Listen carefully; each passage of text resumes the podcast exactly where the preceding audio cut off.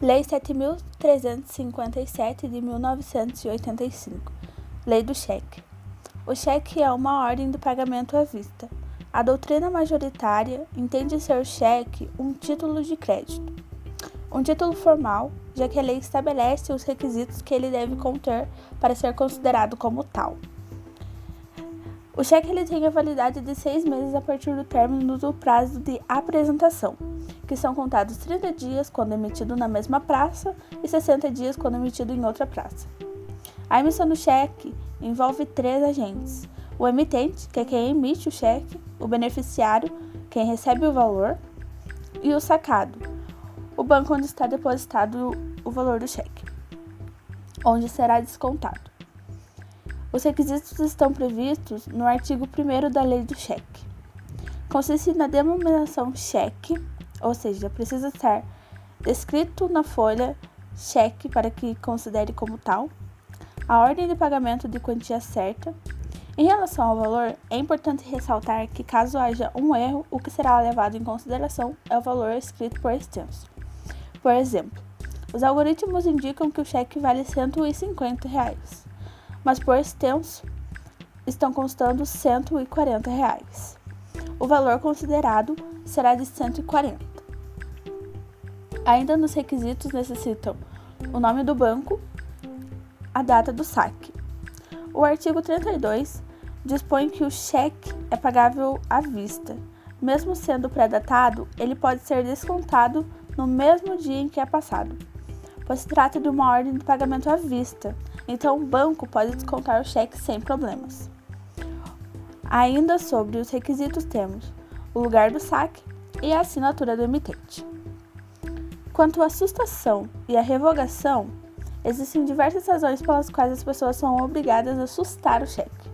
As causas mais comuns são roubo, furto do talão de cheque ou um desacordo comercial entre vendedor e comprador. Não há limites para essa sustação.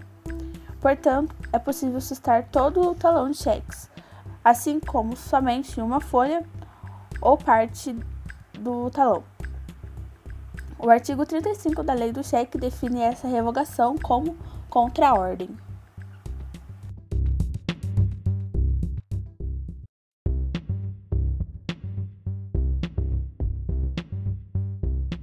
Mesmo que o cheque seja uma ordem de pagamento à vista, podendo ser descontado a qualquer momento a partir da sua emissão, a Justiça considera o predatado um contrato entre o cliente e o lojista.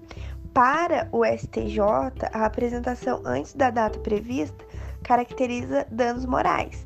E muitos clientes já ganharam direito à indenização por conta de cheque descontado antes do previsto. É, eu vou falar um pouquinho das modalidades também de cheque. O cheque cruzado.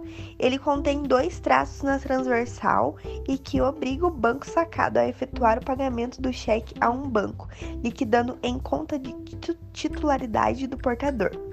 O cheque para se levar em conta. Neste, o emitente ou o portador proíbe o pagamento do título em dinheiro. Cheque visado. Neste caso, o banco sacado a pedido do emitente ou do portador legítimo do cheque nominativo não endossado, ele lança e assina no verso do, do título a declaração confirmando a existência do, dos fundos suficientes para a liquidação do título. E o cheque administrativo, ele é emitido pelo banco sacado a favor de terceiros para a liquidação por uma de suas agências. É, eu vou estar falando também um pouquinho sobre o cheque eletrônico, né? Que com a evolução da tecnologia, o cheque eletrônico é a inovação que ajuda a resolver os problemas jurídicos é, relativos ao título virtual.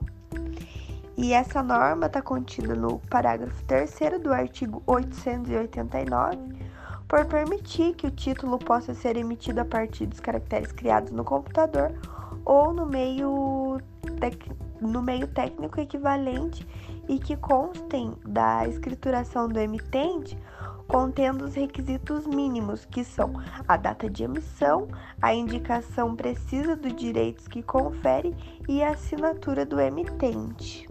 Bye.